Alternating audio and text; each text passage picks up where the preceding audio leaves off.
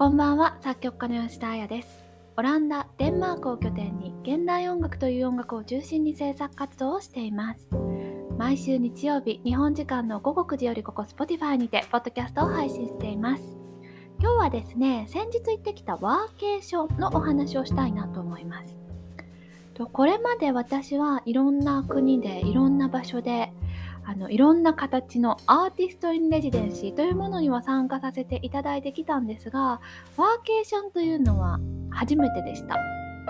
で、まあ、ワーケーションという言葉ができたのもここ2年ぐらいですよねコロナ禍以降なので、まあ、コロナ禍以降新しいバケーションの取り方だったり新しい働き方だったりでそれをこう組み合わせたワーケーションだったりみたいなものができてきてでそれに合わせたホテルのプランだったりだとかそれに合わせたこう宿自体もできてきたりしてまあいろんな形のまあえーと、週末の過ごし方バケーションの過ごし方働き方ができてきたと思うんですけれども正直ワーケーションっていうのはあの言葉自体は新しいものの私が今までやってきた出張の形にすごい近いなっていう感覚があったんですよ。っていうのも例えば前回この夏に少し行ったベルリンでの出張なんですがそれはコンサートだったんですけれども例えば、えーと、その時はですね何曜日か忘れましたけど適当に金曜日にじゃあ渡航しましたでその日はリハーサルがあってでその日の夜すでに本番がありました。なので、えーと、飛んですぐホテルチェックインしてリハーサル行って本番やってで本番の終わりにじゃあホテル帰ってで、えーと、次の日寝てで起きてでその次の日は、えーとちょっといろんな方との対談のイベントがあったのでそれに参加してで、えー、とまた寝てで翌日夕方帰るみたいな感じで2泊3日だったんですけれどもまあ1日目は渡航したりだとかあと本番があったりだとかバタバタしてますし、まあ、2日目も対談があってでまあその後会食みたいな感じがあったのでちょこちょことはあのバタバタしてたんですが例えばその帰る日なんかは、えっと、その時は本当に何もなかったので本当自分の時間みたいなのを朝からそうですね夕方ぐらいまで過ごすことができたんですね。で私にとってはそういうなんだろう丸一日とは言わないけれどもまあ45時間とかをこう違う国で過ごすみたいな機会って結構出張先ではありまして、まあ、過ごし方はその時々によって違うのとあとまあ自分の疲れ具合とかまあその国のなんか感じとかによって違うんですけれども私の中ではちょっとした45時間バケーションタイムになるんですね毎回。なのでこうそういう出張の機会っていうのが私の中では結構あなんかいわゆる今で言うあのワーケーション的な意味を持っていたのでだからこそ今までワーケーション取ろうとかやってみたいっていうような気持ちに正直ならなかったんですよ。でまああのそういう出張の時でも他の作品そのコンサートでやる作品以外の制作物みたいなのも基本的にはちょこちょこって持っていきますしまあ前にも何かでお話ししましたがあのそういう新しい土地でちょっと何かやってみたらなんか新しいインスピレーション浮かぶんじゃないかなとかちょっとコーヒー屋さんに行ってコーヒー飲みながらちょっと制作のことがやってみようかなみたいな感じで割と出張中も出張内容以外の制作をちょこちょこやったりもするのでまさにワーケーション的な部分はあったんですよね。ただ今回実際ワーケーションをやろうと思ってやってみると結構その考え方というか思考回路が違うことに気づきましてそこが面白かったのでちょっとそんなお話をしたいと思います。すいません前置きが長くなってしまいましたが。でえっと、ワーケーションなんですけれどもまず出張と今回大きく違うところは行き先を好きに決められるところですよね。だいたい出張っていうのはまあ当たり前ですけれどもこれがあるから行くっていう感じでもちろん国は決まってますしあとホテルなんかもまあクライアントの方があのご用意くださるという場合もあります。あとはクライアントの方が予算だけくださるのでまあそれに合わせて自分で決めたりだとかまああとは少しワーケーション的な意味を持つ時はあの自分で少し払ってても、まあ、クライアント様が用意してくださったご予算以上の、まあ、ホテルだったりに泊まって少しそういうバケーション的なものも含むようなことをしたりもしますけれどもまあなんかこう大体はあのここにステイしてこの辺でいてみたいな、まあ、利便性なんかをとってそういう形にすることが多いんですよね。コンサート会場に近いことだったりだとか、まあ、あとはあの音楽家が住んでいるところに近いとか音楽家がステイしてるホテルに近いとか。まあ、皆さんで会食なんかを決める時にご一緒しやすい場所みたいな感じでまああの結構ロケーションなんかもこう自分で好きなところに好きなようにっていうよりかは割とその目的に合わせてステイすることが多いんですけれども今回は本当にあの仕事をしに外に出るっていう感覚が私の中で強かったので、まあ、あえてシティセンターあのいわゆるすごくこう観光地ではないところでかつ自分が居心地よくいられるところえーと、そのステイの時間をほとんどホテルで過ごしたいなっていう気持ちも多かったのでそういうことをしてもちょっと気持ちよくいられるような場所みたいなのをあのメインに探しました。でまあどっちかというと探したというよりかは今回の場合はですね私は以前よりとあるホテルにすっごく泊まってみたくってでなんかそこはあのステイしてみたいっていう気持ちがすごい強いというかなんかこうなんか行った先行ったついでに泊まろうかなじゃなくってここに行きたいみたいな気持ちにさせる場所だったんですよ。でちょうどそれもシティセンターから少し外れていてでかつ、えーと、私が今住んでいる場所からドアトゥードア1時間半ぐらいの場所だったのでワーケーションにはぴったりだなと思ってあのそちらに行きました。でまあ最近はえっ、ー、とまあ何でしょうね。あの飛行機なんかも結構安くなっていたりしてまあ飛行機に乗ってどっかに行くっていうのも一つなんですけれどもまああのいくつか理由があってまああの電車で行けるところの方がいいなと思っていまして。でまあその理由っていうのは一つはまあ単純にこう今飛行場に行ってじゃあ飛行機待ってなんとかしてて結構やっぱ時間のロスがすごいのでなんかそういうことを考えたりあとはちょっとまだキャンセルがあったりするというふうにも聞くのでまあそういうなんかこう何て言うんですかね予期できない事態に巻き込まれるのを 避けるために、まあ、電車の方がもし何かキャンセルになっても次のものが割とさっと来るみたいなところがいいなと思って電車で行ける先にしましたしあとは、まあ、これもホリデーだからこそだと思うんですけれどもまあ環境のことだったりそういうことを考えてヨーロッパ内だったらできるだけあの電車での移動を心がけたいなっていうのが最近ありますし私の周りなんかも結構その思いって強い人多いんですよね。でなんかヨーロッパの電車って本当に私は大好きでまあ飛行機なんかよりだいぶ好きなんですけれども本当に快適なこととあとはなんかこう国境っていうのをあんまり意識しないけれどもあるこう地点からすごくこう景色が変わるような感覚って本当になんかちょっと音楽を聴いているような感覚になるなって思うことがあってなんかこううん、なんかその感覚っていうのが私は大好きでヨーロッパの電車旅は本当10時間ぐらいまでなら全然したいなと思っているくらいです。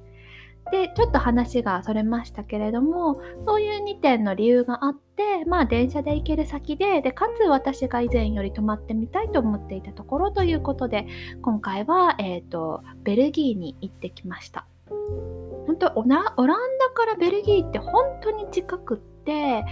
あのまあ早い電車だと本当我が家から1時間半ぐらいでその目的地まで着きますしあとはまあちょっと安くで行きたいなと思ったところで、まあ、2時間ぐらい2時間ちょっとぐらいで着いちゃうのでなんかこうなんかその電車の中で作業をしようとか本を読もうとか思っている間に着いちゃうぐらいの勢いでとっても快適に行きました。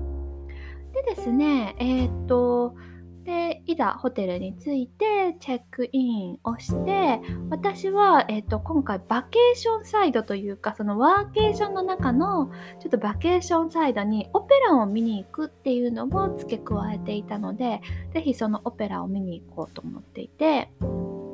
でまあ、あの今回泊まった場所がベルギーのアントワープというところだったんですけれどもたまたま私のデンマーク人の友人、えっと、舞台美術家さんの、えっと、デンマーク人の友人がブリュッセルにあるモネ劇場という1700年から続く大変あの厳かな雰囲気の歴史あるあのオペラハウスがあるんですがそこでやっているチャイコフスキーのオペラ「スペードの女王の」えっと、舞台美術を担当しているということでそれならぜひということでアントワープからブリュッセルに向かって、えっと、劇場で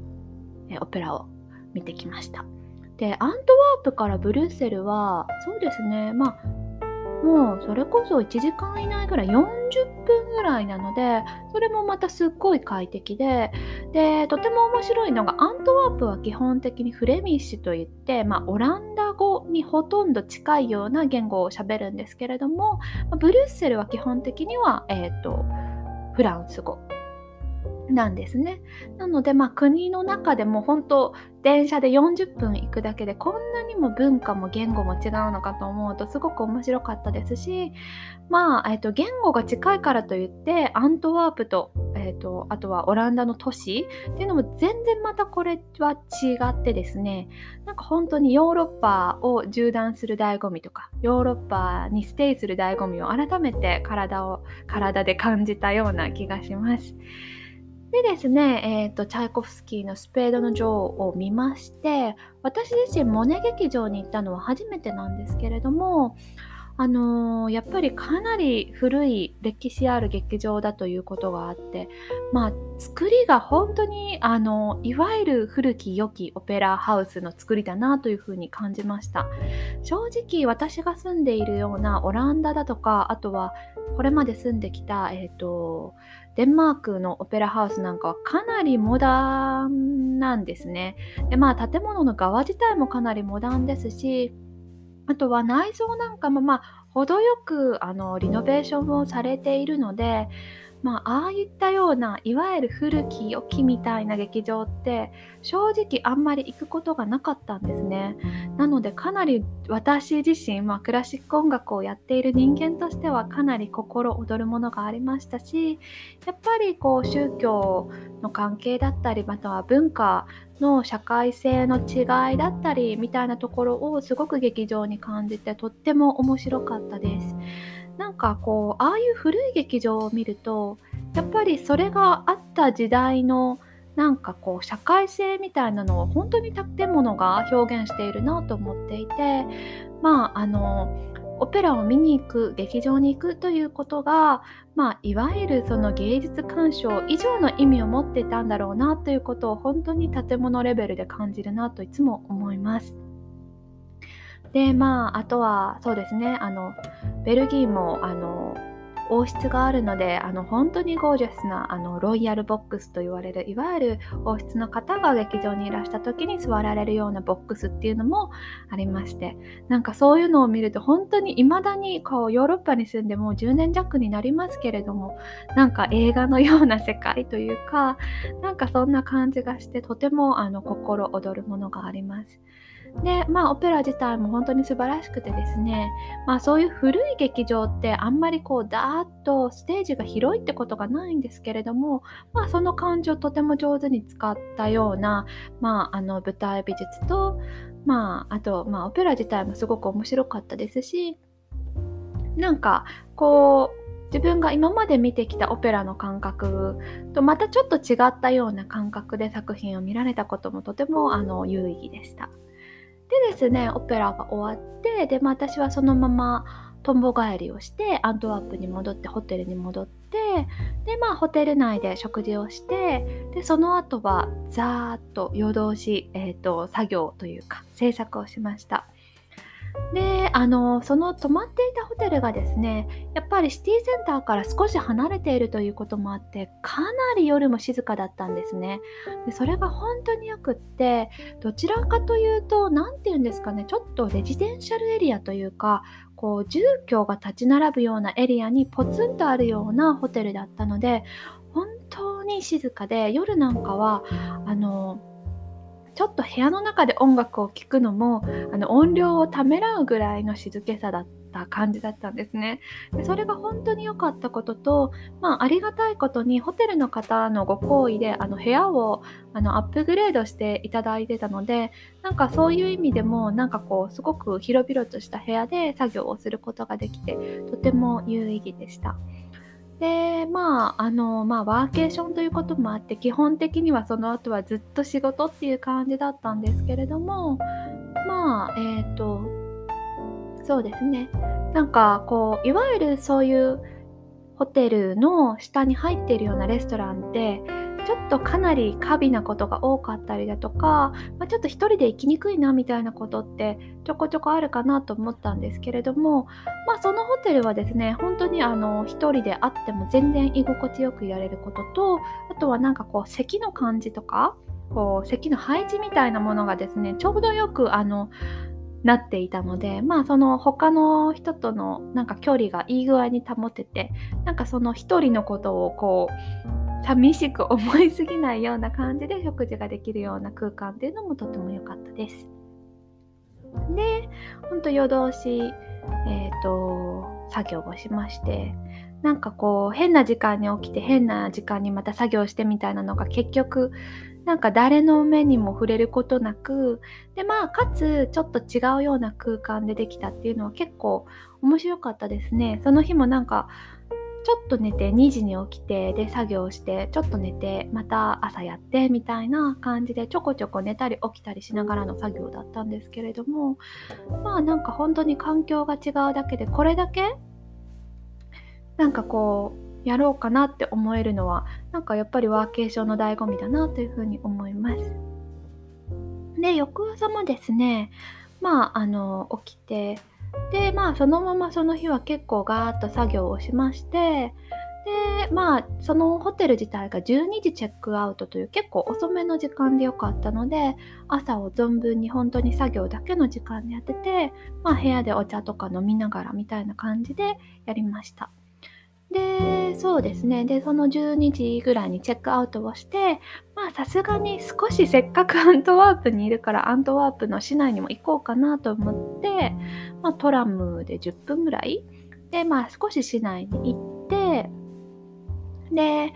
あの私は別に土日にワーケーションをする必要がないタイプのフリーランスの人間なので、まあ、日曜月曜というふうにしたんですけれども、まあ、月曜ということもあって結構いろんなところも空いててあの市内であってもそんなにこうわーっと観光客の方がいるっていうような感じもなくあのちょこちょこっと立ち寄ったりいろいろしました。うん、立ち寄ったりって言っても本当に行ってみたかったお店をちょっと覗いたりだとかあとはまああの本当にこれは表面的なというか観光客的な話なんですけれどもあのオランダでは買うことのできないまああの有名店のチョコレートをちょっと買ったりだとか、まあ、そういうことをしまして本当あの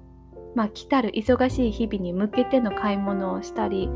まあスーパーとかは正直オランダのものと結構似てたりします。ブリュッセルまで行くと結構違うなってやっぱり思うんですけれどもアントワープだと割とオランダで手に入るものっていうのが結構その辺りは売られてたりするのですっごい違うなって思うことはあんまりないんですがまああのそういうアントワープにしかないものみたいなのをちょこちょこ手に入れてでまたホテルに戻ってきてで結局その日は夕方の電車で帰る予定だったので夕方まではホテルにある、えっと、ライブラリーといういわゆる小さいこう何て言うんですかねサロンのようなミーティング室のような、えーと、空間で、えーと、作業をさせていただいたりだとかあとはロビーでちょっとまあコーヒーとか飲みながら作業をさせていただいて夕方帰りました。なので本当まあワーケーションというのにはぴったりの場所というかまああのー何でしょうね。ホテルで過ごす時間を長く取りたい方にはぴったりの場所かなというふうに思いました。